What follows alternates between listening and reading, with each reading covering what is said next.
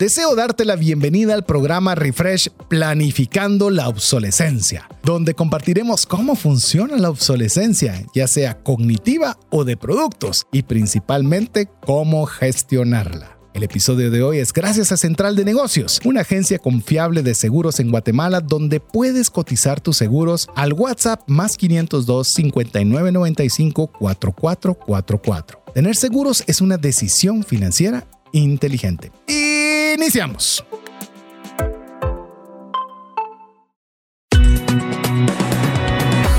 Nuestra mirada va más allá de los límites naturales. Nuestro objetivo, darte herramientas que puedan ayudarte a tomar decisiones financieras inteligentes. Somos trascendencia financiera.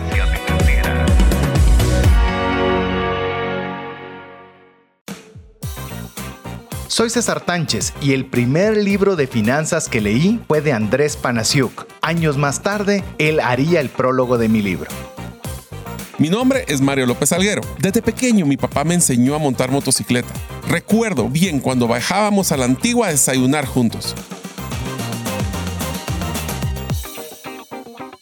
Hola, te saluda César Tánchez y es un verdadero gusto poder compartir contigo un programa más de Trascendencia Financiera, un espacio donde queremos honrar a Dios con la buena administración de los recursos que Él nos permite para lograr tener más que suficiente para nuestra familia, pero también si usted escuchó el programa anterior, es importante ir más allá y poder ayudar, poder compartir, poder bendecir a una persona que tanto necesite de nuestra ayuda. Así que le animamos a que usted pueda ser parte de la comunidad de trascendencia financiera, no solo escuchando el programa, sino también siendo parte de nuestra comunidad digital, en la cual le animamos a que nos escriba un WhatsApp al más 502 59 19 05 42. Nos manda un mensaje y algo tan importante como mandar el mensaje es que usted guarde ese número en sus contactos. Si usted así lo hace, estará en comunicación con nosotros, recibirá el podcast directamente a su WhatsApp, adicional a cualquier información relevante que nosotros consideremos que podamos enviarle.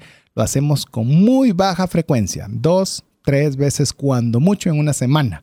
Yo sé que hay veces que estamos sobresaturados de tantos mensajes que nos envían, que lo que queremos es menos actividad por esa vía. Nosotros somos conscientes de ello y tratamos y procuramos de ser muy respetuosos o no, mi estimado amigo, coanfitrión, socio, compañero de viaje, ex golfista, ex golfista, Mario López Alguero. Pues aquí, primero que todo, muchísimas gracias amigos por estar con nosotros y poder brindarnos su audiencia el día de hoy para poder brindarles contenido de calidad. ¿Para qué? Para poder trascender financieramente, recordándoles de que por favor es importante que si usted aprende una cosa, no pedimos mucho, una cosa en todo el episodio de hoy, va a ser importante que una vez que aprenda, lo practique y lo comparta. Hoy creo que vamos a estar claros, y lo mencionó César, como es golfista, que nuestro modelo de, de, golf o nuestros palos de golf ya son obsoletos para nuestra vida, porque ya no podemos, ya no estamos jugando golf desde hace mucho tiempo. Entonces, es importante que nosotros comprendamos de que existe un modelo en toda nuestra vida de que yo no sé si tú escuchabas a tu abuelita que decía, es que aquí ahora las cosas no las hacen y no duran como antes, o ya no hacen las cosas como antes. Bueno, pues les queremos contar que hoy vamos a hablar de un episodio sumamente interesante que se llama la planificación de la obsolescencia. En pocas palabras, porque creen que ahora duran menos las cosas.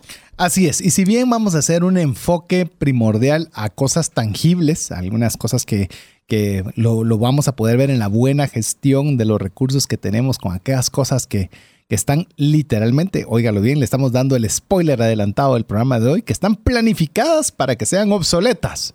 ¿Cómo así eso está planificado? Sí, está planificado muchas cosas para que puedan dejar de ser útiles en un periodo específico de tiempo y cómo nosotros podemos hacer frente a, a, esa situación o cómo podemos enfrentarla de la forma más inteligente o diligente, si eso es bueno, si eso es malo. Eso es lo que vamos a estar platicando con usted, pero algo que se me ocurría, Mario, en esta línea es que la obsolescencia no se limita a temas materiales. ¿Qué tal la obsolescencia de conocimiento? Bueno, la te obsolescencia de preparación. Te lo voy a poner así. Nosotros, eh, cuando ustedes, algunos de ustedes saben que yo manejo un, podcast que se llama Gerente de los Sueños y una de las cosas que miramos en este programa es todo el tema empresarial. Y dentro del tema empresarial, uno de los, de los episodios que emitimos hace poco fue cómo hacer un proceso de contratación exitoso. Dentro del proceso de contratación hablábamos con una persona experta en el tema de qué eran las características que estamos buscando ahora en las personas. Y nos dimos cuenta de que una de las características, amigos, por si ustedes quieren ser contratados eh, fácilmente, es que demuestren que tienen una agilidad de conocimiento. ¿Y qué quiere decir agilidad de conocimiento? Es no solo saber lo que sabe, sino que saber que tiene que desaprender lo que ya sabía. Entonces, yo puedo tener jóvenes que tienen hablemos 18, 20 años, que creen que se las saben todas, donde entonces su conocimiento es como un señor de 90 años. Y puedo tener señores de 90 años que están hambrientos, curiosos y entusiasmados de aprender, que van a tener una inteligencia que no es obsoleta. Esto me hace pensar, y lo digo obviamente generalizándolo solo para efectos de un ejemplo, no, no estoy pensando en nadie en particular, pero es Mario, vos también que tenés, estás relacionado con el tema de la medicina por tu hermano, y vos entras a una clínica, y entras a una clínica donde sabes que es una persona mayor, el doctor, y comenzás a ver, porque eso es muy típico, por lo menos en Guatemala, de la mayoría de clínicas que están todos los títulos, ¿verdad? Ah, sí, y los premios. Y los títulos y premios. Pero algo que a mí me preocupa cuando, cuando, cuando voy a una clínica y solo veo que la, el último diploma fue en 1974. 1982. y uno buscando, y uno buscando uno reciente, ¿verdad? Porque pues si uno ve algunos recientes, dice, se está actualizando, está eh, viendo las nuevas tecnologías, las nuevas opciones, pero no las ves. Entonces, de alguna forma decís, ¿será que su conocimiento ya es obsoleto? Y entonces sin querer nosotros podemos dejarnos, porque insisto, vamos a hablar mucho de temas de bienes, bienes tangibles, pero muchas veces nosotros mismos estamos haciendo una obsolescencia no planificada de que nos estamos permitiendo no darnos el permiso de aprender, de estar avanzando, de, de, estar constantemente mejorando nuestras capacidades. Y antes de que vos intervengas, voy a poner ejemplo a mi estimado Mario. Le quiero decir, últimamente he estado muy cercano en actividades laborales con Mario, muchas, y hemos estado absolutamente copados de trabajo.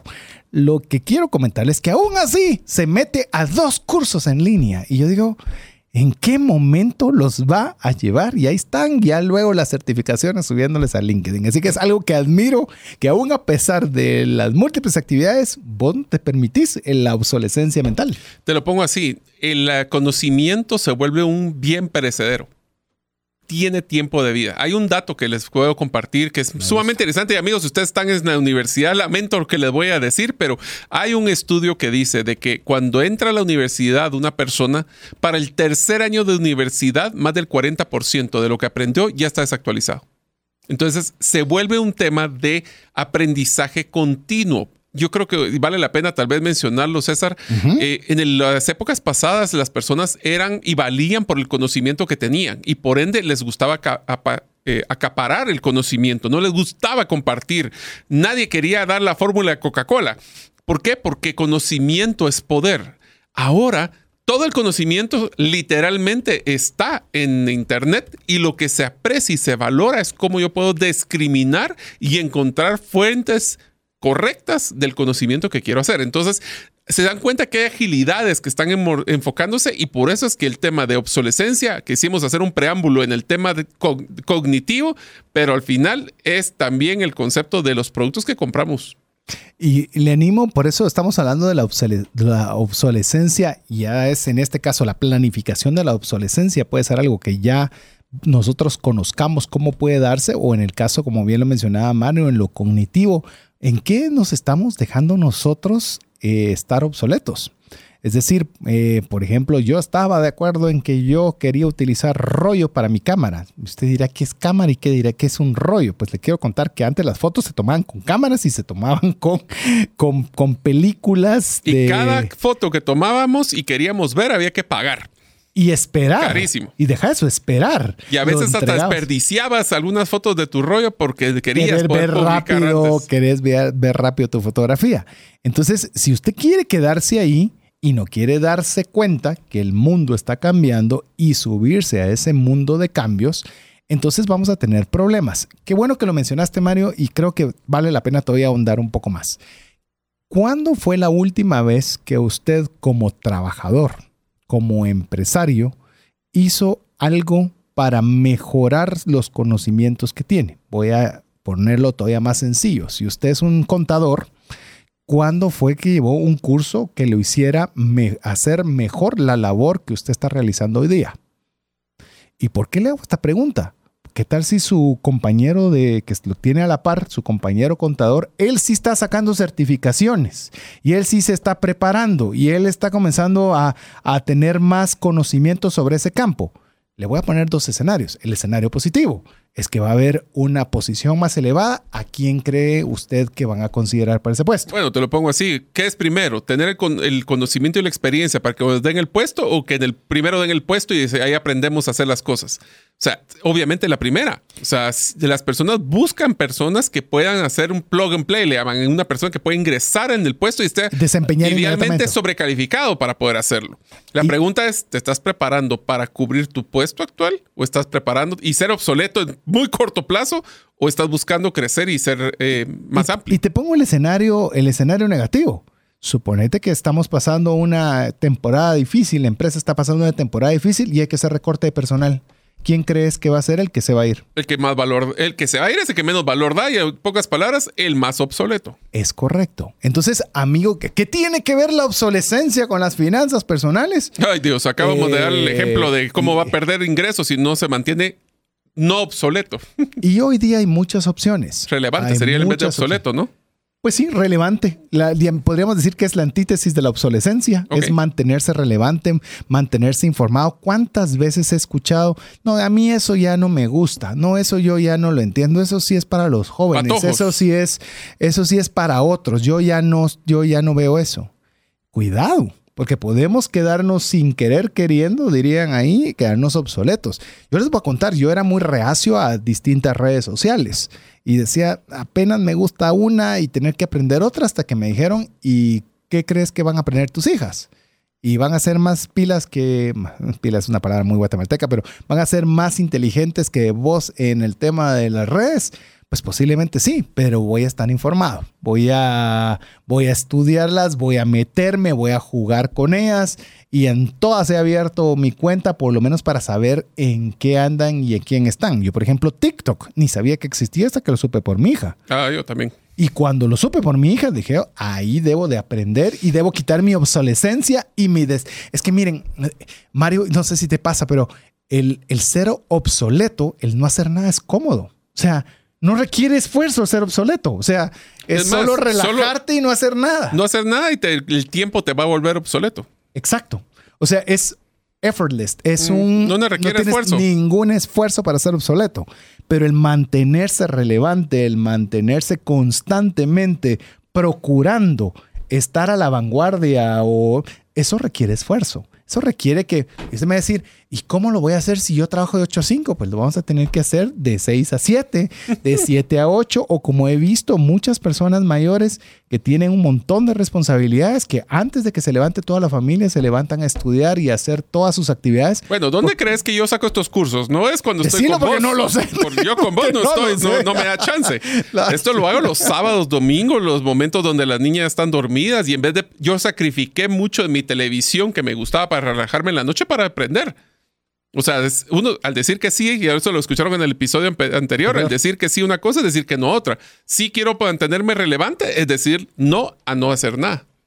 Así es, no hay pretexto, no hay pretexto, hay muchas opciones. Yo le animo a que usted tenga opciones pagadas, eh, pagadas por diversas razones. Principalmente una de ellas, y tal vez no va a ser la más relevante, pero sí va a ser relevante para otros, es que va a tener diplomas. Y los diplomas hoy día, cuando usted presenta una oferta laboral, pues puede decir, por ejemplo, le voy a decir la más reciente que yo tengo, Mario puede decir las 500 más recientes, pero voy a decir la más reciente que tengo, soy una persona certificada en usos de blockchain para instituciones financieras. Bueno, se oye bonito, ¿verdad? Pues usted dice, ¡ala, qué interesante se oye! Tiene su certificado, el cual especifica cuántas horas de estudio tiene, el cual está validado y usted lo puede publicar en su LinkedIn, puede ponerlo como parte de su CV y puede decir, ah, qué buenísimo. tenga varios. Y entonces van a decir, esta persona independiente que sea la actividad que va a desarrollar, es alguien que está constantemente tratando de emprender, trata, perdón, aprender. Y con eso pues ya lo comienza a destacar un poco de los demás que quizás ya están obsoletos. Yo no sé si cuando vos estabas en temas de recursos humanos, vos mirabas que el último estudio que hizo fue cuando estudió la secundaria hace como mil años, ¿verdad? Entonces, pues de alguna forma diríamos, ¿por qué no consigo trabajo? Pues tal vez o porque no consigo una mejora, quizás nosotros nos estamos dejando llevar por la obsolescencia. Porque soy obsoleto. Así que obsolescencia, si nos damos cuenta, y tal vez menciono el, concepto, de qué es obsolescencia, de acuerdo a Wikipedia, se refiere a la condición o estado en que se encuentra un producto, y ahora pusimos o persona, que ha cumplido con su vigencia o tiempo programado para que siga funcionando. Imagínate persona, o sea, ya no funciona. Eh, sí, sí, es decir, Miren, yo escuché y perdón, nos estamos metiendo, lo tenemos, lo tenemos muy planificado para bienes tangibles, pero creo que es muy válido que hablemos del tema cognitivo y demás. Hoy día, toda aquella labor que sea muy manual es fácilmente reemplazable por una máquina. Oiga lo que le estoy diciendo porque es exageradamente duro. Si lo que yo hago es relativamente fácil de hacer, cualquier máquina me puede reemplazar. Tal vez no este año, tal vez no dentro de dos, pero tarde o temprano mi trabajo va a quedar en la obsolescencia. Pero ¿qué tal si es de análisis? Si es algo que requiere algo particular de usted que no tan fácilmente puede ser sustituido por una máquina. Ahí es donde usted dice, ah, ahí hay un campo de oportunidad. Entonces tenemos que procurar no quedarnos obsoletos. Me gusta esa frase, o no sé si alguna vez lo escuchaste, Mario, que decía que no es lo más importante en la selva, no es ser el ciervo que más corre, sino estar adelante del que corre menos, porque tenés menos posibilidad de ser casa de un león. Si querés, te lo voy a poner así. Dice, todas las mañanas un ciervo se levanta para poder estar eh, en la sabana. Ese mismo día se levanta un león que lo que tiene que hacer es correr más rápido que el ciervo más lento para poder comérselo. No importa si eres cervo o león, cuando amanece, más te vale que empieces a correr. Así es. Así que si no estamos corriendo, y ese, te, imagínate, estamos como que estamos arrancando de las conclusiones al inicio, ¿verdad? Pero lo importante es, amigo, amiga, usted está corriendo. Usted está corriendo, por lo menos se lo digo, sin el ánimo de que usted busque un antagonismo con ninguno de sus compañeros de trabajo. Pregúntese, de los vendedores que estamos aquí sentados, ¿soy yo el último? ¿Soy de los mejores? ¿Soy de los peores? ¿Soy prescindible? Eh, porque entonces usted le va a animar a qué? Ah, voy a sacar cursos de ventas, voy a estudiar cómo hacer un embudo de ventas, voy a, voy a escuchar toda la serie de ventas que se hicieron en trascendencia financiera, como el embudo de ventas que hicieron también en trascendencia financiera. Voy a agarrar papel y lápiz y voy a comenzar a poderme adiestrar para poder tener relevancia, que es, ya vimos lo opuesto a lo que es la obsolescencia. Así es. Entonces nos damos cuenta de que no solo nosotros tenemos que estar enfocados en mantenernos vigentes, sino que ahora sí quisiera entrar un tema de hablar de productos específicamente. Nosotros tenemos que estar claros de que muchos de los productos que nosotros estamos manejando en el día a día estamos teniendo, tienen una vida útil. Ahora, esa vida útil eh, también tiene que hablarse mucho al acceso a los productos que teníamos. Antes, el comprar unos zapatos era una tradición anual, donde yo me acuerdo cuando éramos pequeños que íbamos a un área de la zona central de la capital a hacer el proceso de compra, porque era el único momento donde mis papás nos compraban zapatos. Ahora uno puede estar en internet, en Amazon o en Zappos o en cualquiera de estas plataformas y compra zapatos en línea. Si usted no entendió, no es sapo de rana, oye. Zappos es con Z-A-P-P-O-S, que es una plataforma donde pueden comprar zapatos en línea. Tienes razón. Entonces, la accesibilidad a los productos definía de que el producto que comprábamos, hablemos de una refrigeradora, una refrigeradora era una inversión sumamente pesada en una casa hace 50 años y tenía que durar lo más posible porque el acceso a tener esa reposición era muy limitado. Entonces nosotros no podíamos estar, eh, no, no existían tantos lugares donde podían comprar esas refrigeradoras o sus primeras refrigeradoras que eran más para bloques de hielo, eran cosas de que pasaba un vendedor ambulante cada seis meses. Con bloques de hielo. Con bloques de hielo. Entonces era importante que nosotros esos productos duraran lo más posible. Ahora no es así. ¿Por qué? Porque ahora tenemos mucho más acceso a los productos y nuestra atención, diría yo, que también nos está afectando. A veces nos aburrimos cada día más por ese tipo de bombardeo eh, de, consumismo, de ese, de ese que la novedad, de lo nuevo, que rápido le perdemos, aunque esté funcionando a veces los productos, le perdemos el interés, ¿no crees? Inclusive te digo, le estaba contando a mi hija recientemente, íbamos eh, juntos en el carro, solo los dos, y yo le contaba a mi hija, mira, le estaba contando una, una, una tontera eh, de, de, mi infancia y le decía, mira, es que lo que pasa es que en mi caso habían cuatro canales de radio. Vamos a ver si me equivoco. Tres, siete, once, trece. Sí, eran cuatro. ¿Y el 5? El 5, que era el del, ejército, que solo cantaba un, soldado. es un hijo, un amigo, un, hermano. ya, todavía no recordamos. o sea, si usted escuchó eso, por favor, mándenos un mensaje al más 502 59 19 05 42 para que no nos sintamos tan viejos. De que este es un mensaje. Sí, ya Jeff en los controles nos, dice, no sé qué están hablando, pero bueno. pero bueno. Eh, eh, entonces yo le decía, lo que tenía era lo que había y si no habías visto en ese momento el programa que tenía alguna secuencia, ya no hay más. No lo podías buscar en YouTube, no podías ponerle pausa, te lo perdiste, te lo perdiste. Y, y, mi cabeza le costaba creerlo. Bueno, después llegamos a tener cable todos, ¿verdad? Tener cable. Y para nosotros era una cosa increíble tener 90, 100 canales. César, pero entonces me vas a decir que en el pasado no tenían todas las series todos los episodios en el mismo tiempo, sino que teníamos que esperar, una, semana, para en el mismo canal a la misma hora. La próxima semana sabremos la conclusión de este no tuvieras tareas y no te dejaran verlo, ¿verdad? Porque si no, te lo perdías y te lo perdías de a de veras. Sí, y ahí sí no había repetición y que puedo regresar a ver. Nada. nada. Lo perdiste, lo perdiste. Luego viene el cable y pone en dificultades, llamemos a las, a las emisoras locales, porque ahora compiten con canales de todo el mundo. Ahora te hago esta pregunta, Mario. ¿Cuántos, ¿Cuánto de tu tiempo que le dedicas a la televisión lo dedicas al cable? O sea... Te lo pongo así.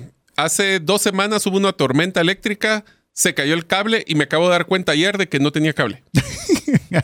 Eh, yo le puedo decir, si lo, si lo veo, lo veo para ver un partido de Champions es lo más que veo el cable, a pesar de que hay 100 opciones. O 100 o más, tal vez la última vez que supe eran como 100, pero pueden ser más. ¿Por qué? Porque ahora consumimos con streaming. Vemos lo que queremos ver en el momento que queremos ver por el tiempo que estamos dispuestos a hacerlo. Usted se da cuenta que estamos hablando de productos de televisión que están quedando obsoletos enfrente de nosotros. Te diría que hay temas de, las de las publicaciones, de, hablemos de la economía naranja, de, de los videos que tienen, cada día se vuelve más, el, más perecedero.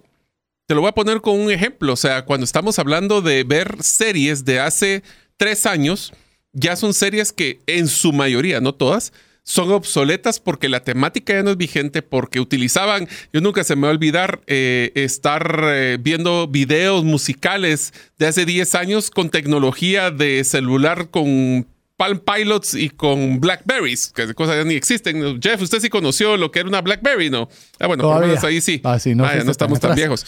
Entonces, eh, te das cuenta de que la obsolescencia es una obsolescencia acelerada. Donde no es solo el concepto de qué tanto te dura, es qué tanto te interesa. Y el, el interés ahora cada día está más corto.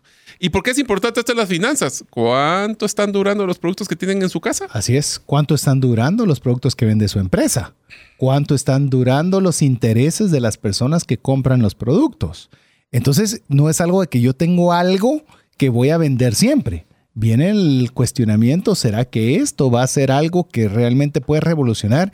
Y algo que a nosotros nos ha sido un desafío, Mario, y, gracias a eso emprendimos también un programa y programa y podcast que se llama Bitcoin Economics. Cuando nosotros hablamos, por ejemplo, de temas de Bitcoin y de blockchain, no deja a la gente de verte, ah, es que eso ha de ser una estafa, es que eso ha de ser algo raro y eso, y, y de alguna forma es no podemos permitirnos quedarnos en un estado de obsolescencia de nuevas tecnologías. Olvídese de invertir, no invertir, que cuesta y que sube, sino como concepto de tecnología. Es donde nosotros, y eso es tal vez parte de nuestro deseo, decirle a las personas, esto no es ya viene. Ya está. Ya está y cada vez está creciendo a una velocidad más acelerada que quien no se sube al barco. Lo hablábamos, eh, ¿te recordás Mario? Hace poco en una reunión, que estábamos en una reunión laboral y estábamos hablando con personas que desconocían un poco de este tema y les decíamos, pero miren, por ejemplo, pero eso de blockchain en el turismo no tiene, no tiene razón de ser o no lo entiendo o no veo su aplicación. Y les comentaba que la empresa más importante para reservas del mundo de turismo, que es Amadeus, está abrazando la tecnología blockchain como la tecnología que va a revolucionar el turismo a nivel mundial. Entonces, cuando uno ya escucha de empresas referentes que están abrazando una tecnología, nos están diciendo, ojo, se están quedando atrás. Es importante no quedarse obsoletos. Hay que subirse al barco. Y usted puede decir, ¿y entonces qué tengo que hacer? Comencemos a escuchar y aprender qué es blockchain. Comencemos a aprender qué es Bitcoin, pero no por el tema de inversión per se, solo por salir de la obsolescencia. Y te pongo así, el tema de los de los de la obsolescencia, especialmente como el ejemplo que acabas de poner de, Bitcoin, te quiero contar una anécdota. Yo tuve la oportunidad de trabajar con, con mis sueros eh, en, la empresa de, vivero que tienen, o tenían porque ya los dos fallecieron. Y fue sumamente interesante que me costó tres años convencerlos a que aceptaran tarjeta de crédito porque solo aceptaban efectivo o cheques. Dentro de lo que estaba en ese porcentaje, más del 20% de todas las compras serán con cheques. ¿Para qué, qué cheque emitís vos al mes esta hora? Ni uno. Ni uno. O sea, ya no emitís cheques. si ellos hubieran quedado amarrados a quedarse estáticos, como decimos, sin hacer nada, simplemente no hacer nada, hubieran perdido el mercado, posiblemente hubieran perdido a los competidores simplemente por el hecho de no probar una nueva tecnología. Ese tipo de apertura a nuevas situaciones, a nuevo conocimiento, es parte de lo que estamos hablando de la obsolescencia. Incluso lo puedes decir, ah, bueno, la tarjeta de crédito es lo reciente. La tarjeta de crédito te puedo decir cuántos de los pagos de cosas que te llevan lo haces físicamente con la tarjeta.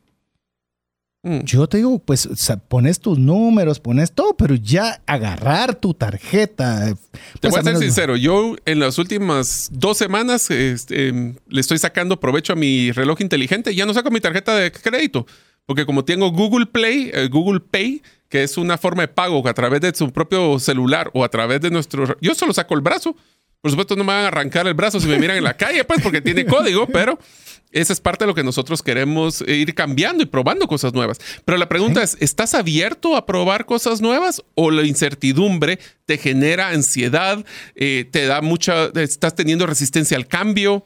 O sea, ¿cómo estás volviéndote obsoleto o no? Así es, y con una breve historia se lo voy a, voy a contestarle la inquietud que está, o le voy a decir mi opinión respecto a lo que dijo Mario. Pero mientras usted nos escribe, no nos deje obsoletos. Hágase presente y háganos saber aprender de qué es lo que usted está aprendiendo a través de este programa, escribiéndonos al más 502 59 19 05 42 mientras escucha importantes mensajes para usted. Si llegara a fallecer la persona que lleva el ingreso al hogar, ¿se tendrían los recursos económicos para poder seguir adelante? Si la respuesta es no, el seguro de vida es algo imprescindible a contratar. Adquiere un seguro de vida de bajo costo que te devuelva todo lo aportado en 20 años. Cotiza el tuyo al WhatsApp más 502 5995 4444. ¿Sabías que según Employee Financial Wellness, un empleado ocupa más de 144 horas laborales al año lidiando con problemas personales de dinero? Mejora la productividad de tu empresa proporcionándole a tu equipo educación financiera. Solicita una propuesta al WhatsApp más 502 59 19 05 42. Decisiones financieras diligentes que honran a Dios y provean recursos para nuestras familias y prójimo. Pam, pam. Es más, quiero contarle que la obsolescencia que procuramos que no acontezca en el programa de trascendencia financiera es que cada vez estamos metiéndole alguna dinámica diferente. La nuestra última, tal vez grande, porque hay muchas chiquitas que no se ven. La más grande que visible fue el tener la sección como el episodio pasado, el libro de trascendencia financiera. En su momento fue Refresh, luego fueron series. Bueno, ahí hemos tratado de no quedarnos en lo mismo y tratar de estarle dando contenido relevante para que nosotros también huyamos de la obsolescencia. Pero bueno, Mario estaba haciendo una inquietud al cerrar el, em, el segmento y yo quiero contarle algo que, que me sucedió. Estaba con mi hija, ella está practicando skate y em, le encanta hacerlo. Es algo que ella nos pidió poder hacer y usualmente de lo que le estaban ahí enseñando a hacer, relativamente lo hacía con cierto grado de facilidad, es decir, de una destreza sobre ello. Pero le pusieron a hacer en cierta ocasión algo que no podía hacerlo. Algo que estaba así bien complicado y no lo podía hacer, se estaba frustrando al punto que se fue a sentar conmigo como quien dice, vámonos mejor. Yo le digo, ¿qué te pasa si esto siempre te ha gustado? Entonces entendí la frustración que existía por no poder lograr conseguir lo que se le estaba pidiendo. Y eso es una frustración que es necesario pasarla para no quedarse un obsoleto, porque el moverse de donde uno está es incómodo. El mejorar algo es incómodo, el aprender algo es incómodo. Si yo le digo aprenda de blockchain, aprenda de Bitcoin, se siente incómodo porque es como que usted entra en un lugar que no sabe nada y, entra una ansiedad espantosa que la va a ir venciendo conforme usted comienza a aprender, conforme usted comienza a avanzar, conforme usted, ah, esto viene de aquí, ah, y aprendí, ah, y esto, esto podría funcionar, y no sabía esto, y comienza a aceitar ese motor que puede quedarse oxidado por, bueno, así se oxidan, vos sos ingeniero, así se oxidan los metales, ¿verdad? Eh, sí, o sea, es por acceso, pues por tener contacto al oxígeno que se va oxidando, pero las personas que se oxidan, las personas no, los metales que se oxidan pierden fuerza. En pocas palabras, ah, son obsoletos después de cierto tiempo. Así es. Así que bueno, ya le hemos estado conversando un poco sobre el tema de la obsolescencia, tanto a nivel personal como la obsolescencia en cuanto a bienes tangibles, pero hay algo que es muy preocupante. Por lo menos yo me enteré de esto y fue donde conversamos con Mario para que teníamos que conversar en el programa, porque existe la planificación de la obsolescencia. Es decir, cuando Mario habló de ese refrigerador que duraba mil años, no se planificaba que fuera obsoleto. Simplemente se hacía de los mejores materiales que estuvieran disponibles y cuanto más durara, mejor. Pero en eso se dieron cuenta los fabricantes de los, de los refrigeradores que hacían ventas al inicio, pero ya no volvían a vender. Porque la gente compraba uno que sabía que le iba a durar 20 años. Entonces se dieron cuenta que quizás ese no era el negocio más rentable porque media vez todos tuvieran un refrigerador, ya no había nuevas ventas. Porque ya todos tenían un nuevo refrigerador y habría que esperar 20 años para poder volverle a vender a alguien nuevo un refrigerador. Entonces aquí viene el tema de lo programado. A ver, y cuando metemos la palabra programada, entonces viene una palabra conjunta que es la obsolescencia programada. ¿Y qué es la obsolescencia programada? Básicamente se refiere, oiga bien, a la acción intencional de los fabricantes para que los productos dejen de servir en un tiempo determinado. Es decir, los productos se fabrican con una fecha de caducidad desde que se producen. ¿Qué te parece? Voy a poner un ejemplo que creo que es el más fácil para todos. A ver. Celulares. Los celulares tienen una vida planificada de vigencia, pero no es como ustedes la creen de que se me va a quemar la batería y se acabó. Es que existe un concepto de soporte y actualización del software o de los sistemas que tiene que después de usualmente tres años ya no le dan soporte a esos celulares. ¿Qué significa? Todas las actualizaciones, todas las nuevas aplicaciones, todo lo nuevo ya no aplica. Entonces deja de funcionar el celular. No es que deje de funcionar, deja de ser atractivo para la utilización en mi día a día. Hay algunas aplicaciones que dejan de funcionar si no se actualiza la última versión, porque ya son nuevas funciones, tienen nuevas aplicaciones. Ese es un ejemplo. Las computadoras, yo te ponía un ejemplo, César. Yo he tenido, tuve casi cinco años una Microsoft Surface, que es como una tableta para computadora, que lastimosamente ahorita ya no voy a poder utilizarla porque aunque es un procesador pesado, la compré bien grande, con disco duro pesado, con buen... El chip Intel ya no soporta un Windows 11. Entonces muchas de las aplicaciones que se han actualizado a un Windows 11 ya no lo puedo colocar ahí. Y lo malo es que una de esas aplicaciones es con la que hago el podcast. Entonces ya no lo puedo usar en esa, en esa computadora. Entonces, así son las obsolescencias planificadas. Hay otras que tienen, por ejemplo, cuando colocan, voy a poner un ejemplo, que tenemos algún tipo de, equipo electrodoméstico, de un electrodoméstico y tienen, saben, eh, bueno, seguir muy lejos, te voy a dar uno que es bien fácil, las, los focos y la luminaria. Tienen un tiempo de vida de X cantidad de, de, prendidas y apagadas. Después de eso, el filamento se va desgastando poco a poco, es como que fuera un conteo regresivo, al punto de que ya no vuelve a prender. Te voy a dar dos ejemplos, porque quedamos de darle ejemplos de también de bienes tangibles para que no se sienta así un regaño, que hemos estado hablando de conocimiento y de trabajo y demás.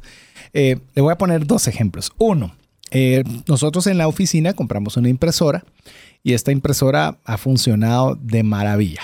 Eh, maravillosamente con temas de ahorro de energía, de tinta y demás.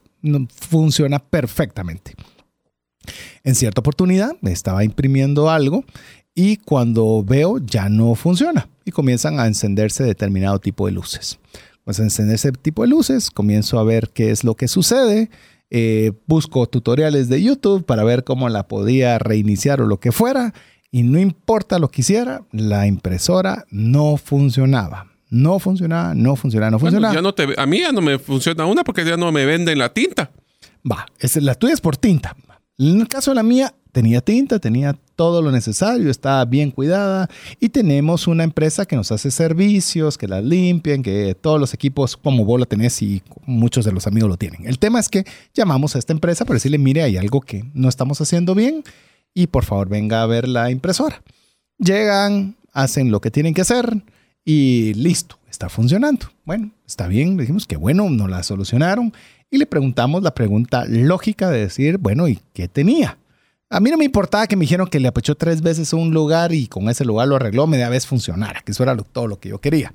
Pero me dice, ah, no, era muy fácil. Me dijo, había llegado al tope del contador. ¿Cómo así tope del contador? Escucha esto. Es que, es que, es que mira, para que veas cómo es este tema de la obsolescencia programada. Es que la impresora tiene un contador que cuando el contador de impresiones llega, está estipulada que deje de funcionar. Entonces lo que ¿Se bloquea? Sí. Así como te lo estoy diciendo. Entonces, me fue muy fácil. Simplemente se reseteó ese contador y comenzó a funcionar. Y la impresora funciona perfectamente. Simplemente desde fábrica se le puso un número de hojas, en, de hojas una vez impresas, no, no debería funcionar más. Qué bandidos. bueno, esa es una cosa que tenemos que preguntar. Ahora que ustedes van a comprar su próxima impresora, pregunta si tiene contador, ¿verdad? Porque eso no lo sabía. Y saber si siquiera lo saben los vendedores, o saber si te han autorizado poderlo decir. Pero esto es algo que realmente, eh, le digo yo, desconocía. Ah, pero estás hablando de una obsolescencia física. Pero estás hablando, yo estaba hablando también del tema de software con una obsolescencia de funcionalidad. Sí. Pero también hay una que se llama una obsolescencia de, de, percepción, si queremos verlo así, como por ejemplo las famosas eh, televisiones. A mí me da risa, pero la televisión, si nosotros nos damos cuenta, ahorita está el U, Ultra HD, el 4K, 8K, HD, hay N. N cantidad de nomenclaturas y la pregunta es, o sea, sí se mira más nítido, pero ¿qué tanto nosotros podemos diferenciar las diferencias entre tanta cosa? Mas, sin embargo, si no tienes el Ultra HD o el 8K, no eres de, los, de las personas que tiene la último grito de moda. No digamos eso con cosas que nos ponemos como los relojes, como lo que son joyas, como lo que es la moda. La moda, aunque no lo crean, es un lugar típico de obsolescencia planificada por las, eh, las eh, ¿cómo se llama? Las, eh, cosas, las, vueltas que se les da anuales. las, las temporadas. Temporadas. ¿Sabes cuál es otro que también? Y este es algo que es impresionante y les digo porque yo vengo de esa industria, los carros. ¿Qué diferencia tiene un carro que es de la versión 2022 versus la 2023? En, el, en, en una misma tipo de carro, en un mismo... Nada. Pero ese, trata de vender cualquiera de esos dos cinco años después y tiene una gran diferencia de valor. Entonces también se vuelve un tema de que yo no quiero el carro 2022 porque aunque los dos sean nuevos, pero ya está el 2023 en sala, tampoco. Entonces, si no está el 2000, si ya está el 2023, no quiero el 2022. Se vuelve obsoleto teniendo las mismas características, misma funcionalidad y es pura percepción. Es más, como lo estás diciendo y lo, adoptamos como término aquí en el programa, es una obsolescencia percibida. Porque realmente no, el, el, vehículo que mencionaste, 2002, 22 o 21, el que sea, sigue funcionando perfectamente. Pero como ya sacaron uno nuevo y entonces ya no me lo van a recibir por lo mismo, y nosotros mismos hacemos obsoleto algo que está en perfecto funcionamiento. Imagínense. O sea, está, aparte está lo que, como ya lo comenté yo, lo físico. Quiero contarle otra anécdota de la obsolescencia. Eh, estoy rentando una, una casa. Eh, si bien es cierto, tengo la bendición de tener una casa propia, pero por facilidad de ubicación me moví de esa casa para rentar una. Y se y teníamos problemas con la luz de un, de un cuarto en particular. Entonces le hablo llevo a un electricista y al electricista y dice, bueno, lo que pasa aquí es que ya no sirve la lámpara y hay que cambiarla, la lámpara, no el foco, la lámpara. Entonces, obviamente no es mi lámpara. Entonces hablo con el dueño de la casa para decirle, mira, fíjate que pues la lámpara ya tiene muchos años y hay que cambiarla y quería contarte para que no creas que estoy moviendo una lámpara que no es mía. Ah, no te preocupes, buenísimo, anda a ver alguna y, y enhorabuena me decís y la ponemos. Voy hacia un lugar a ver las lámparas. ¿Y qué te parece, Mario? Que comienzo a ver que no hay de ese tipo de lámparas, sino comenzaban a ver un poquito más modernas, tipo LED, y yo le digo, mire, yo estoy buscando una lámpara, son estas. Pero estas son, o sea, lámparas integradas con la luz. Sí, me dijo, pero eso es desechable. Y, prácticamente me decía, ¿y cuál es el problema? Y yo, eh, pues, estaba acostumbrado a la lámpara que le pones el bombillo y demás. Eso ya está comenzando a ser obsoleto. Ahora son mm. lámparas que son desechables. Pero me dice, ¿pero cuál es el problema? Me dijo, si esta le va a durar 20 mil horas. Es más, le va a durar quizás más de la que está usted queriendo cambiar. Entonces, mire, ah, tuve que agarrarla, le hablé al dueño, la puse y demás. Y estoy encantado con la, lámpara desechable que está funcionando perfectamente, que eso lo vamos a ver, porque ahorita estamos dejando a los fabricantes como, unos villanos que quieren solo llevarse nuestro dinero. Pero antes de verle que no es del todo tan malo, quiero, quiero decirle esto. ¿Cómo es que se logra la obsolescencia? Principalmente es cuando, obviamente, como ya lo conversamos con Mario, cuando principalmente, porque ya vimos que hay productos que sí funcionan y nosotros los hacemos obsoletos por percepción, pero llamémoslos que físicamente se arruinan y nosotros queremos arreglarlos, pero la compostura sale, más, cara, sí. sale más cara que cambiarlo por uno nuevo. Bueno, trata de componer ahorita una máquina de coser y vas a ver cuánto te va a salir. Bueno, un refrigerador. una lavadora se sale más caro la lavadora, la, compostura. Esto, ¿sabes cómo lo, puedo evidenciar de una forma? Cualquiera de ustedes, amigos, que ha tenido un vehículo y sabe que lo lleva a un mantenimiento y tienen que cambiarle una pieza. Si ustedes sumaran la cuánto cuesta cada pieza, si la compraran por aparte para armar ese vehículo, son como 20 veces lo que pagaron por un vehículo ya armado. Entonces, las piezas individuales son mucho más caras que el conjunto completo. Por eso es que una lavadora, comprar solo el, motor de una lavadora, es sumamente más caro que, al punto de que prefieren comprar una lavadora nueva. Y fíjate que en esa misma línea estuvimos con mi esposa, eh, en el cual estuvimos buscando una lavadora y específicamente mi esposa no quería una que fuera eléctrica, con, buena, con un buen argumento, que ella no quería porque a la hora que se arruinaba el eléctrico es absolutamente pérdida total, pues ya no hay más, la tenés que cambiar. Ella quería una manual para que pudiera cambiar piezas o poderlas a darle un mejor mantenimiento y demás. Curiosamente, te digo, existen muy pocas y esas pocas son de alto costo, usualmente industriales, fíjate en el cual nosotros tomamos la decisión de, aunque fuera más caro, pero bueno, primero que nada, porque no soy yo el que tomaba esa decisión, era Verónica la que decidía qué se hacía, eso tenía que ver que encajara de alguna forma en nuestro presupuesto, eso es demás. Pero eh, como vos lo decís, prácticamente hoy una, algo se arruina, llega a ser absolutamente inservible y te lo van a comprar lo que quede por chatarra. Es decir, no importa lo que... Es más, te digo, yo recientemente les estaba contando a Jeff y a Mario que el PBX de mi oficina es un PBX digital. Y yo antes tenía un PBX, una N1 con 100 líneas y un montón de cosas así sofisticadas, en la cual le digo, solo estaba pagando un dineral fijo por mantener la máquina, más el mantenimiento, más un montón de cosas, que una línea digital me suple y me sobra todo lo que yo necesito.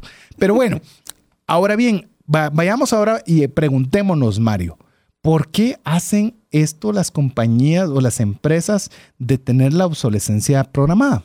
Bueno, cuando un producto se estropea, eh, será más económico a veces conseguir uno nuevo porque hay que, cuando ves en renovaciones de producto, no todas las piezas del producto anterior aplican al nuevo producto. Entonces le sale muy caro tener eh, un stock o un inventario de piezas que cada vez son menos la cantidad de productos que les podemos cambiar voy a poner un ejemplo para que sea más fácil a todos entender, en el tema de vehículos, no es, no es rentable para las personas ni los productores de vehículos estar teniendo piezas de repuesto de vehículos desde hace 20 años.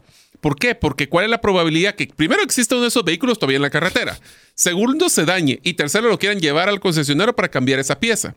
Entonces, el manejo de inventarios, especialmente cuando son productos de mucha rotación y de mucha innovación, lo vuelven obsoleto porque no pueden mantener un inventario ilimitado de piezas para atender todos los modelos que estaban produciendo. Entonces, todo lo que es de moda, como la ropa, como lo que es vehículos, como lo que son productos electrónicos, no les sale a los productores tener el inventario de tanta pieza. Y por eso es que cuando hacen renovación de imagen, es un dolor de cabeza para el manejo de inventarios. Y por eso es que usted puede ver que a veces hay remates de mercaderías cuando dicen cambios de inventario. No crea que todo es promocional, es porque efectivamente el manejo de inventarios es una parte muy onerosa en el giro de un negocio. Pero bueno, otra de las razones, como ya lo hemos eh, mencionado, de por qué se hacen esto, aparte de lo que bien nos decía Mario, es porque las empresas también pueden garantizarse de alguna forma una compra recurrente. Es decir, eh, posiblemente por, eh, a mi abuelita, yo creo que solo le vendieron un refrigerador. Estoy casi seguro que solo un refrigerador tuvo en su vida. Y yo voy por el segundo. No sé cuántos llevas vos, eh, Mario, y que estoy seguro que no va a ser el último que voy a comprar. No creo. Entonces, son, llamemos, tan hechos para que las empresas también puedan estar vendiendo de forma múltiple o varias veces y no solo una vez en la vida. Escúcheme bien, porque ahorita usted puede agarrarle un odio a la iniciativa privada y no es el objetivo, solo es que usted aprenda. ¿Por qué? Porque esto les permite a las empresas también ser más rentables y tener una demanda continua. Que una empresa sea rentable no es malo. Eso produce trabajo, mejora la economía, nos da oportunidades a todos, que como ya lo vamos a ver, no es del todo malo la, la mm, obsolescencia programada o la obsolescencia planificada, porque también tiene sus beneficios. No solo es algo malo la obsolescencia, tiene también sus cosas positivas. ¿Qué te parece si vemos alguna de las cosas positivas de la obsolescencia? Ok, hay temas cuando son, que son positivos de la obsolescencia, es que si todos tuviéramos que mantener el mismo inventario, no tendríamos un incentivo para innovar. Es correcto. O sea, simplemente tendríamos lo mismo y mantendríamos lo mismo porque es más barato tener lo mismo. En cambio, retener esa, esa, esa obsolescencia promueve la innovación y promueve el cambio, que eso también genera, pues, hacer cosas mejores, más eficientes y de mayor atracción. Te diría que es uno de ellos. Definitivamente. Es más, yo le podría decir algunos de los beneficios eh, en cuanto a la, a la obsolescencia programada o planificada. Es uno, es que es bueno para la economía. Es bueno para la economía porque si las empresas están bien, hay fuentes de trabajo, y si hay fuentes de trabajo, hay salarios, y si hay salarios, todos podemos tener dinero para cubrir nuestras necesidades. Eso es algo bueno. Segundo, lo que mencionó Mario es bien importante. Eh, casi todas las empresas de un tamaño mediano a grande tienen lo que se llama un presupuesto para I y D, que es para innovación y desarrollo. Es decir, cuando ellos reciben cualquier cantidad de recursos, apartan una cantidad para decir cómo puede ser este refrigerador más eficiente, cómo puede ser esta computadora mejor, cómo puedo mejorar este teléfono e invierten muchos millones de dólares en ver cómo pueden mejorar lo existente, porque si no lo hacen, lo va a hacer el vecino. O sea, se van a quedar obsoletos y el vecino los va a sacar del mercado. Entonces, ¿qué tenemos nosotros como consumidores? Yo te puedo decir con total y absoluta certeza que mi refrigerador era mucho mejor que el de mi abuelita. No en duración de años. En eficiencia energética. En eficiencia energética, sin duda. Por ejemplo. Es más, te puedo decir, ya, ya que lo mencionaste en esa línea, te quiero contar, mi suegra tenía un, un refrigerador de este estilo que tenía bastantes años pero el consumo de luz era exagerado. Se cambió el refrigerador y el consumo eléctrico bajó a la mitad. Entonces, ah, pero eso, Mm. eso a quién le das el mérito? a investigación y desarrollo que hicieron tecnologías que Y la utilizan- obsolescencia de esas que ya no son eficientes. Exacto. Es decir, amigo, amiga, cuando hablamos de, de lo que es la obsolescencia programada de bienes, a la que bárbaros con su impresora. En ese lado se lo doy. Pero en el caso de muchas otras tecnologías, recordate cómo eran los teléfonos antes, los teléfonos móviles. Ladrillo. Eran ladrillos que no tenían ninguna funcionalidad más que llamar a alguien por teléfono. Hoy aquí tenés un localizador, tenés un- una La forma- cámara. tenés cámara, tenés mapa, tenés la reserva de auto. O sea, es decir, ah, pero lo otro fue una obsolescencia programada. Sí, pero ahora tenemos una mejor tecnología gracias a esa innovación y desarrollo que ha permitido que también disfrutemos, te voy a decir, no solo de mejores productos, sino en muchos casos de productos más baratos. Sí, sí, porque el tener, o sea, obviamente dura menos, cuesta menos. Te lo pongo en los televisores, que creo que es una forma, una forma más, más sencilla de podernos poner en la misma línea. Yo me recuerdo que la primera inversión importante que yo hice en un televisor era cuando eran los televisores de pantalla plana. Ay, alguien va a decir, "¿Y ¿cómo existían antes? Pues vaya a buscar a Google. Antes habían... Vean los otros monitores tele- viejos, vean- Bueno, pero es que antes habían televisores que eran anchos, grandes y que partías la pantalla como en cuatro espacios y toda esa cosa. Eso era, era algo interesante en su momento. Pero bueno, viene la pantalla plana y yo me recuerdo que logré negociar y logré hacer una gran negociación en el lugar y me sentía satisfecho y me recuerdo perfectamente que lo compré en 10 mil quetzales. 10 mil quetzales, 1.250 dólares hoy día. ¿Qué puedes comprar hoy vos con 1.250 dólares? Puedes comprar una pantalla enorme con mil tecnologías y demás. Es decir, puedes comprar algo de tecnología superior e incluso con menor precio, lo cual indica que no solo es mala la, la- la obsolescencia programada, sino que también tiene sus beneficios interesantes. Sí, sí, definitivamente tiene ese, es, es ese movimiento, ese dinamismo que tiene el mercado a través de se vuelve obsoleto, generan nuevas tecnologías, esas se vuelven obsoletas, se generan nuevas energías y eso lo que va haciendo es volviéndolo más eficiente, más eficaz. Es como el aprendizaje, lo mismo. Te puedes imaginar que todos hubiéramos dicho ya aprendimos lo suficiente para, para toda nuestra vida, ya no tenemos que aprender nada nuevo y solo vamos a estar reciclando lo que aprendimos. Nunca nos hubiéramos movido de la época de Neandertal posiblemente. Pongámoslo ahora al área cognitiva de conocimiento, como lo que estábamos conversando al inicio. Imagínate que ahora puedes tener acceso a conocimientos más dinámicos y quizás con una fracción del precio y con una fracción de la dificultad. ¿Cómo era la única forma en la que nosotros podíamos tener una información relevante?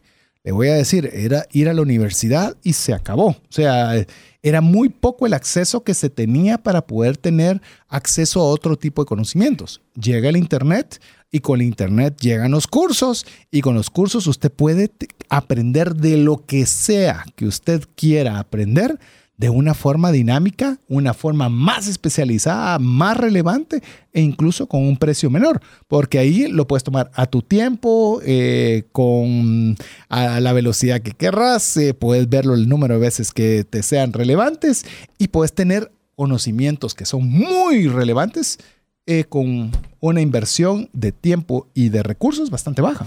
Así es. Entonces no tenemos que pensar que la obsolescencia necesariamente es mala. Eh, recordamos, si, todo, si, si todos nuestros productos no tuvieran un modelo de, obsolescencia, compramos un pantalón y nos debería durar toda la vida.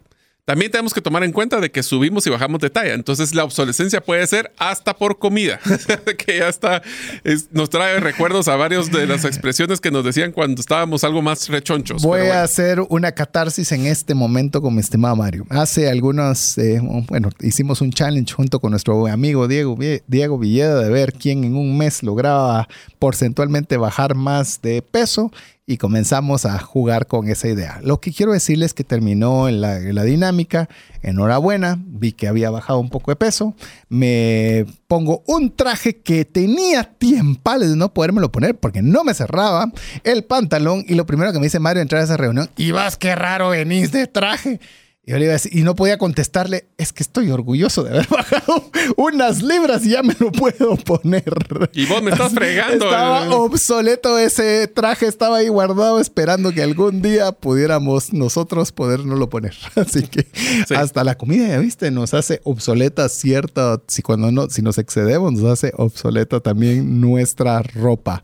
Así que bueno, estamos hablando de la obsolescencia al regresar, porque queremos seguirle compartiendo sobre la obsolescencia obsolescencia programada, quiero comentarle o quiero que comentemos a, tal vez a llegar en un momento en decir, y cómo puedo yo enfrentar la obsolescencia programada, tanto cognitiva como es lo que me estaba hablando, dicho de una forma muy elegante sobre el conocimiento, o también de esos productos que hay que cambiar, que usualmente decimos, sí, son más baratos, pero cuesta 600 dólares, cuesta 5 mil quetzales y es un montón de dinero. Por supuesto que es un montón de dinero. Entonces nosotros podemos hacer algo para poder saber que existe la obsolescencia programada y cómo nosotros podernos preparar para que, como, como dicen, no nos agarre el pie en la puerta, ¿verdad? Para que podamos tener esa previsión y que, porque yo no sé si te ha pasado a vos, pero yo voy a contar una historia propia, cómo me agarró el pie en la puerta y ah, yo creo que nos tocó en el mismo momento que estuvimos con, de que varias cosas nos estaban comenzando a fallar. Ah, sí. ah, existe, a ver, existe una obsolescencia planificada, el problema es de que todas las máquinas se ponen de acuerdo para que sea al mismo tiempo. Eso le vamos a contar cuando regresemos del próximo segmento de esa triste historia que nos tocó vivir. Curiosamente nos tocó en junto, conjunto. Estaba yo haciéndole catarsis a Mario y me dice, ah, ay Dios, ahí voy. Ahorita te cuento cómo está la cosa y ahí les vamos a contar para que usted pueda ver cómo también enfrentar esa obsolescencia o cómo planificar la obsolescencia, mejor dicho. Así que mientras usted nos escribe al WhatsApp más 502 59 19 05 42 y guarda ese número entre sus contactos, lo dejamos con importantes mensajes para usted. Una sola enfermedad puede acabar o destruir considerablemente el patrimonio que te ha tomado una vida construir. No permitas que eso suceda y contrata un seguro de salud que te permita tener acceso a los mejores hospitales del mundo y con cero deducible en hospitalizaciones en Guatemala. Solicita una cotización al WhatsApp 5995 4444. ¿Deseas aprender a invertir en criptomonedas y no sabes por dónde iniciar? El curso Realizando tu primera inversión en criptomonedas te guiará desde cero hasta realizar tu primera inversión. No necesitas experiencia o conocimiento previo. Adquiere el curso en herramientasprácticas.com e ingresa el código Bitcoin Economics para poder obtener 5 dólares de descuento. Mensajes vía WhatsApp. 502 59190542.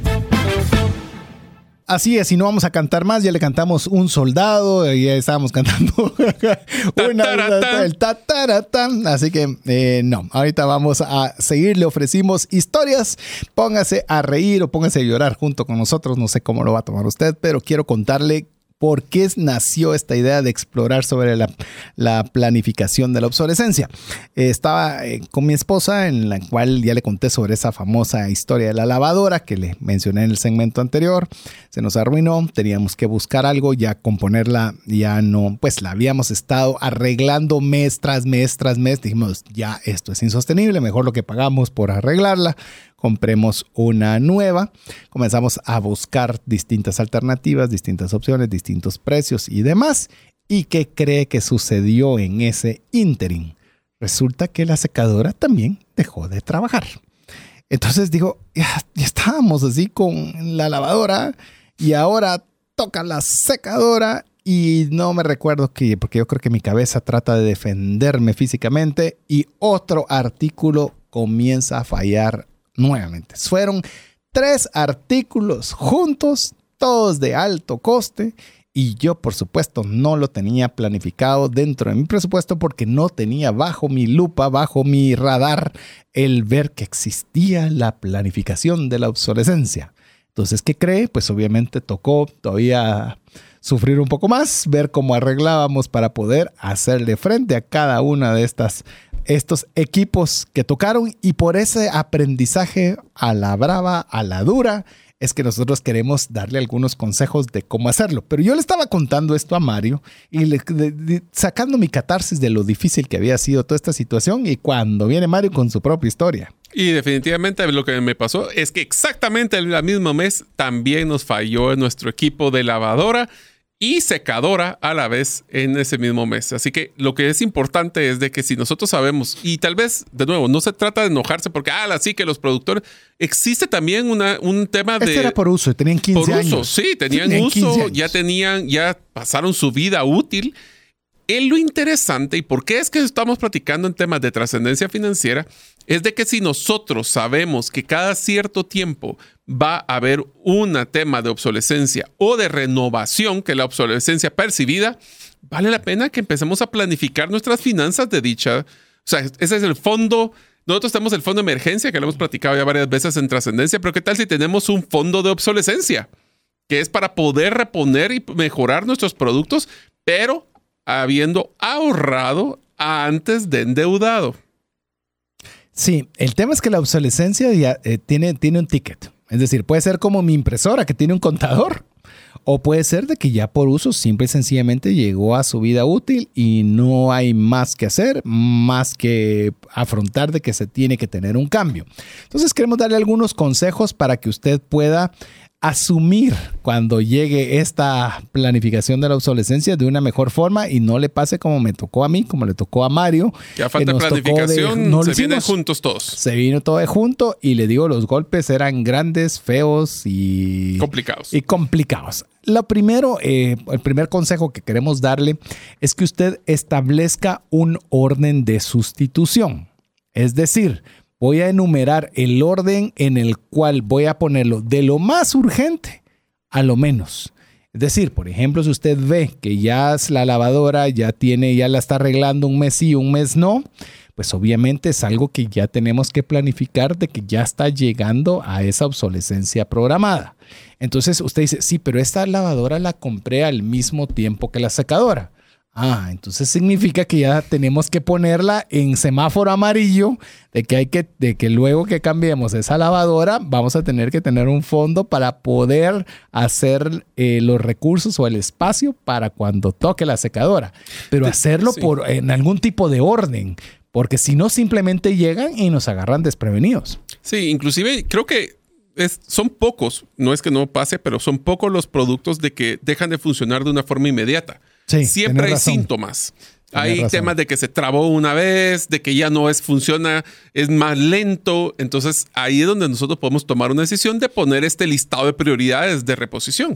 Inclusive mencionaste lo que es importante. Imagínese que esas fallas que se están dando son diferentes. Bueno, dice usted, pues aquí falló A, de luego falló B. Pero ¿qué pasa si siempre es A? siempre es esto, siempre lo mismo. Entonces usted ya ve un patrón y dice, bueno, ya a veces sale más caro tener que pagar los mantenimientos de un vehículo viejo que comprar uno nuevo. O la letra de uno nuevo. Sí. Si quieres eh, compararlo así para ver finanzas. Y te lo quiero decir, eso me pasó a mí. Quiero contarte que mi primer vehículo me lo regaló mi abuelita y eso que a pesar de que no soy ningún jovencito, el carro ya era viejito. Era un Mazda 1979, un 929, no se me olvida. Yo feliz, por supuesto, era mi primer carro y de, de andar en camioneta a ir en carro era una cosa increíble pero el carro tenía todo para hacer gastón, o sea que gastaba mucha gasolina y adicionalmente a eso se arruinaba con bastante frecuencia. Pero obviamente uno dice, sí, pero esto es lo que puedo pagar o puedo mantener y aquí me voy a quedar.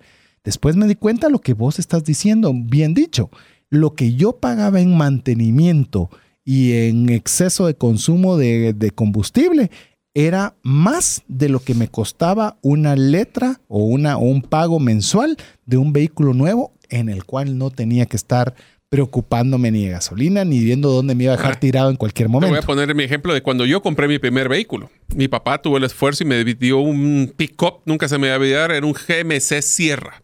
Este pick-up era un picopón grande. Era grande. Era grande, muy gastón, o sea, se gastaba mucha gasolina y yo trabajaba a más o menos 40 minutos de donde yo vivía.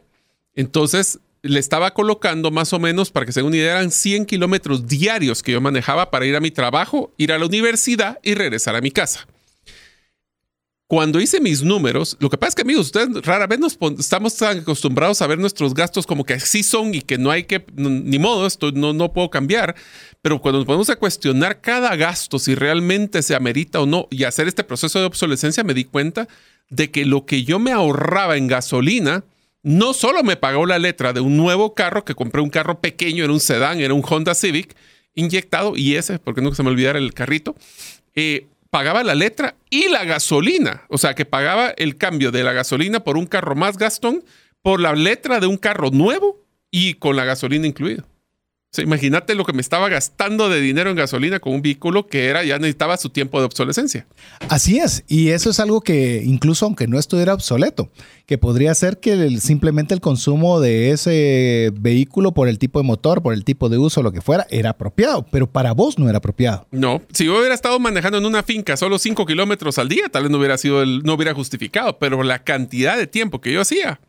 Es más, yo me he cuestionado, todavía no he hecho el análisis personal, pero por ejemplo, yo veo personas que viajan distancias hacia su trabajo, por ejemplo, pero no les facilitan, por lo que sea, no les facilitan parqueo dentro del edificio, entonces tienen que gastar en parqueo en otro lugar en el cual estás hablando tu gasolina para dejarlo estacionado de 8 a 5, pagar un parqueo extra para regresarte nuevamente a tu casa.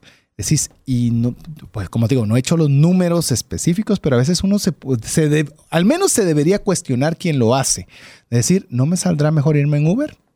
Que me deje en el lugar y que me, a la hora que yo salga de mi Pero trabajo. ahí tenés me un problema.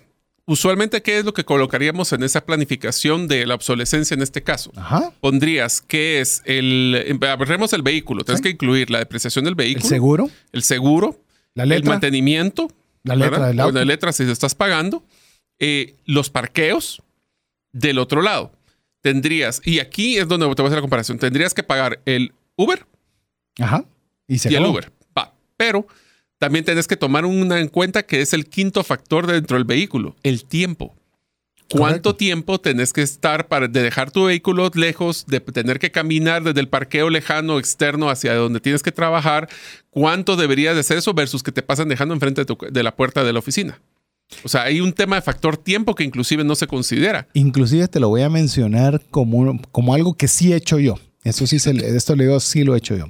En algún momento yo tenía que tener mucha relación con médicos y ah, por temas de seguros y demás. El tema es que, por ejemplo, hay un edificio que su parqueo es muy caro. Hoy día pues, usted puede decir que es cualquiera porque eso ya es un casi denominador común de edificios, pero yo normalmente me tardaba, mm, voy a decir, tres, cuatro horas en, en- en lo que sea que estuviera haciendo. Bueno, y te la voy a poner más fácil. Cuando iba al pediatra, mi hija, te quedas un montón, antes, bueno, por lo menos antes de. COVID, te tardabas muchísimo más, te quedabas un montón de tiempo. Imagínate, llegabas después de un gran tráfico, meterte en el estacionamiento, a ver si ustedes saben qué edificio estoy hablando, y nunca había parqueo. Tenías que esperar Hay y muchos, darle... muchos edificios así, pero Ajá. Bueno, entonces no, no, no doy todavía mucha pista. Y buscando un montón que tu ticket de parqueo comenzó desde que ingresaste al edificio, no desde que lograste estacionarte y demás. Luego, como te había costado tanto estacionarte, resulta que había un montón de personas buscando el ascensor. Entonces, una Ah. vez llegabas al lugar, de ahí tenías que soplarte todas las horas de espera y cuando bajabas mirabas la que tenías que pagar de parqueo, increíble. Decidí que cabalmente me iba en un Uber me dejaba en el lobby puro jefe, como que tuviera mi, mi chofer, en el cual yo simplemente me bajaba, iba al edificio que tenía. No me importaba, no tenía estrés de cuántas horas me iba a quedar ni cuánto me iba a tocar el parqueo, porque yo lo único que tenía al terminar, simplemente pedir mi Uber de vuelta. ¿Qué es lo que estamos hablando? Que sé que nos metimos en un tema de obsolescencia. Es que todo costo hay que cuestionarlo. Porque si no lo cuestionamos, podemos estar obsoletos en nuestras ideas del manejo del dinero.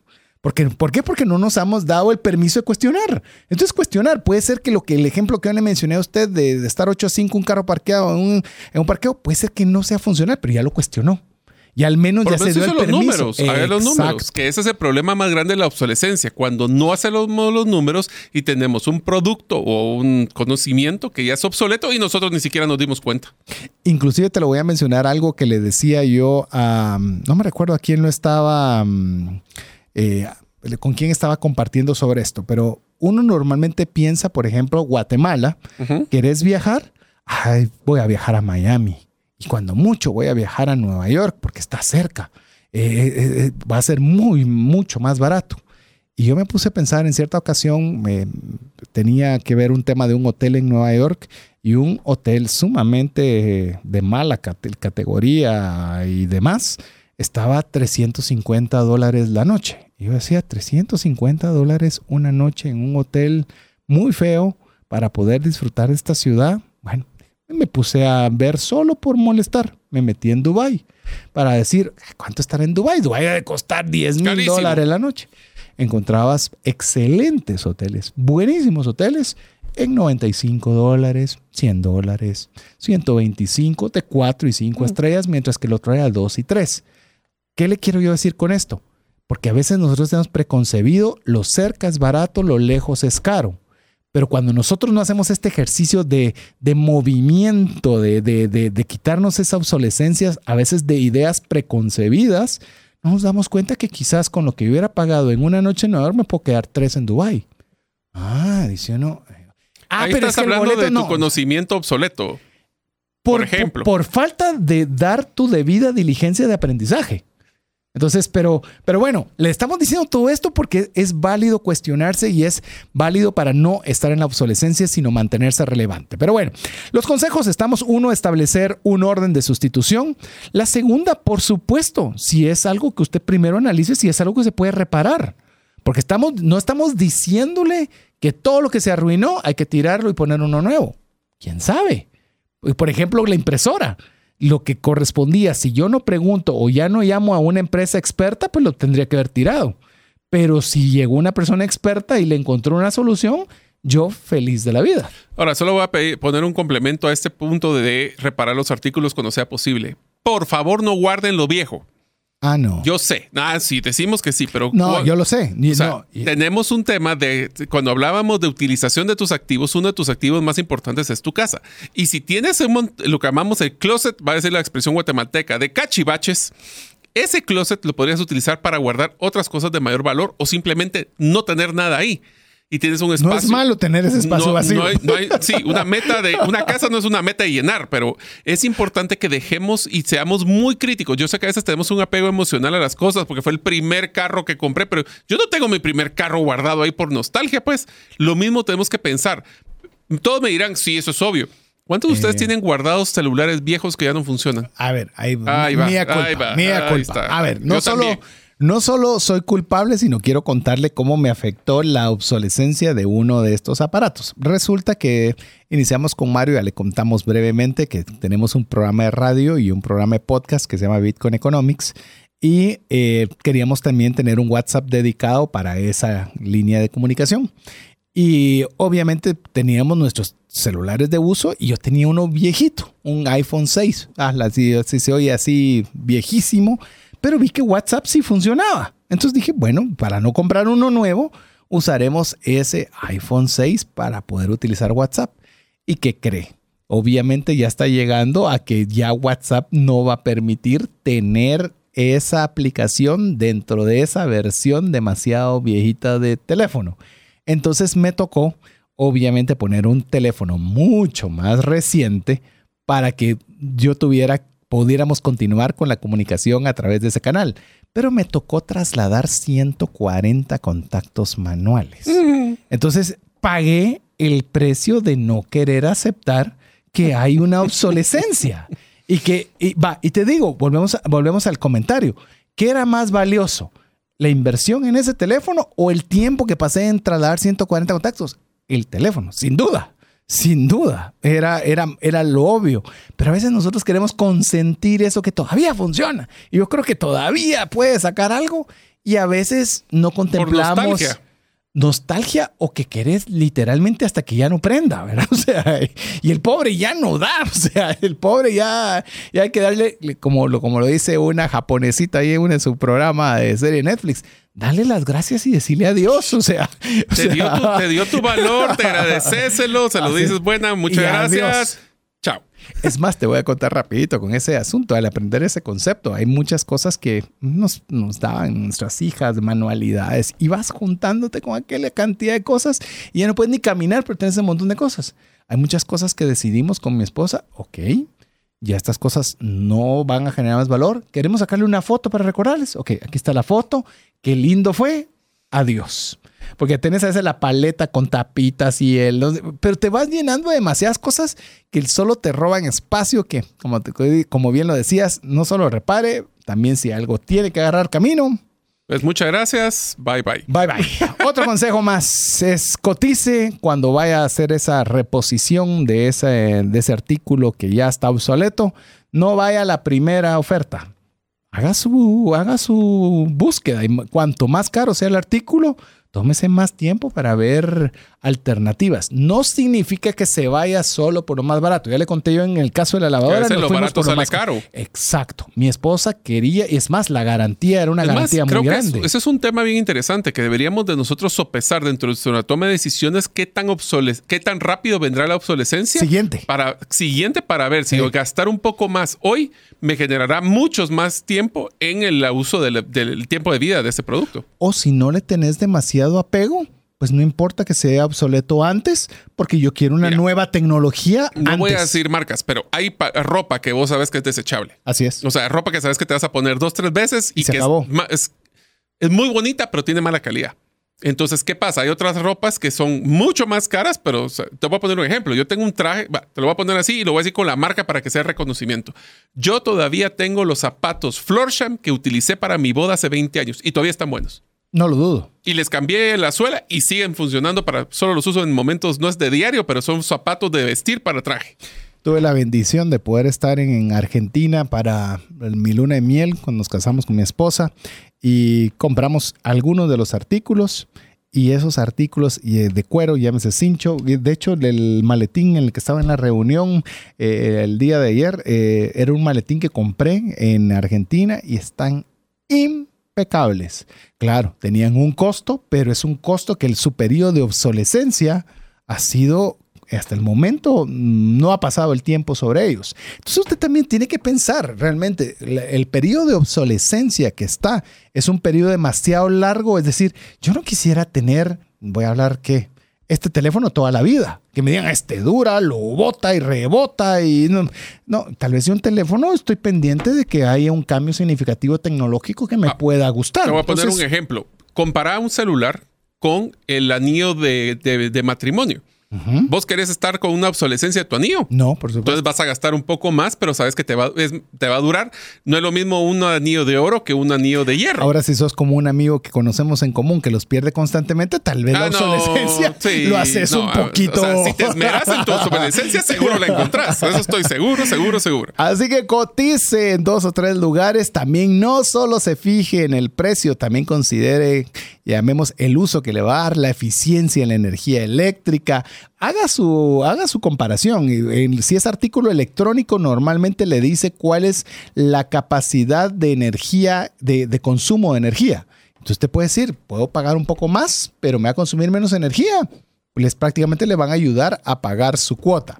Y la última que queremos comentarle, que, ah, que parecerá y le digo, es algo que de lo cual yo, eh, mire, este programa he fallado en casi todo lo que le he mencionado. Por eso le estoy hablando de la experiencia fallida. Mi experiencia fallida vino la catarsis de este programa. Es venda el equipo que ya no funciona.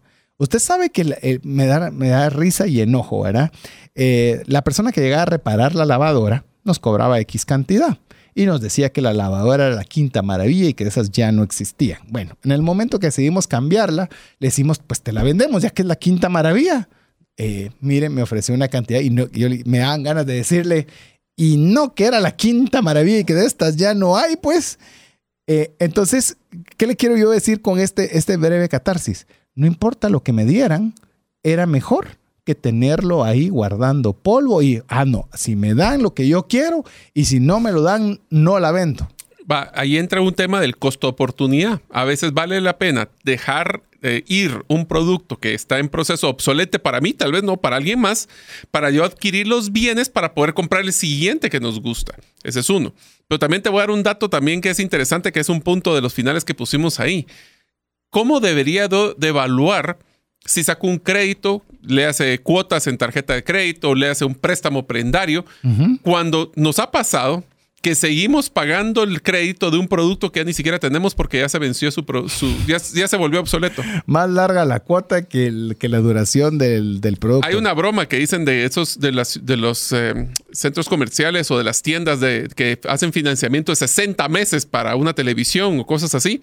Y a veces era una broma que decía este, llegan a, a pagar una cuna Y dicen, bueno, es un señor, es un joven ya como de 20 años. Y entonces, bueno, esta es la última cuota de la cuna. ¿Y qué, qué tiene el bebé? No, yo soy el bebé que estaba ahí.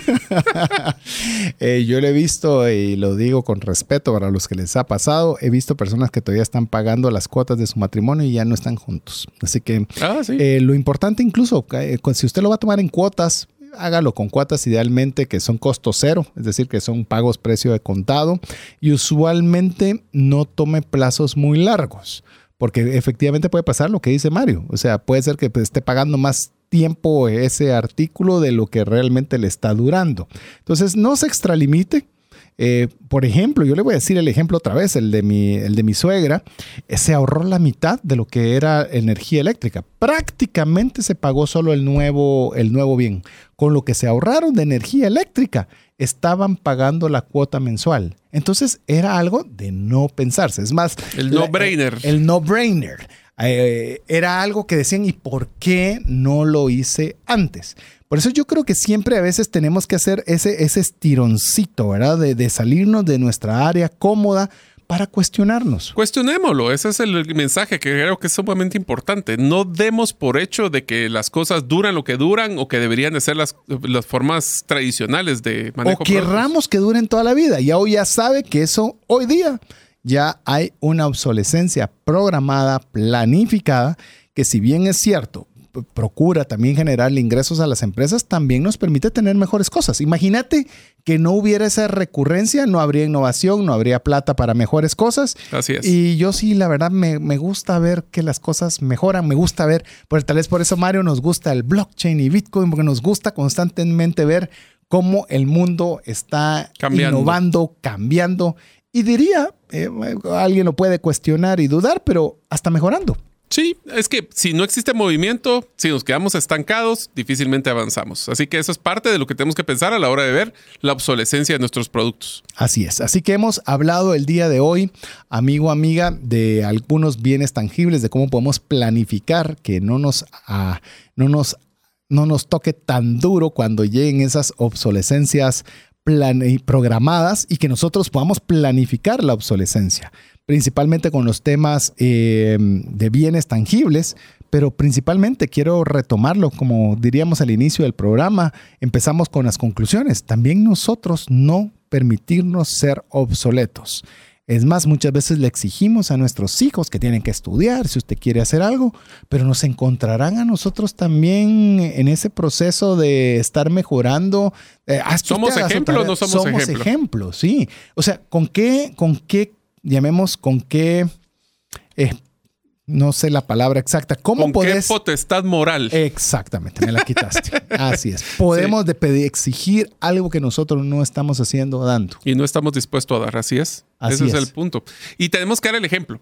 No es digan lo que yo digo, es hagan no hagan lo que yo digo, es hagan lo que yo haga. Y aquí que nosotros lo damos con el ejemplo. Así que sean curiosos, traten de renovar su imagen, para su imagen, su conocimiento y su imagen también, para poder demostrar que son una persona dinámica y que está manteniéndose relevante para no ser obsoleto.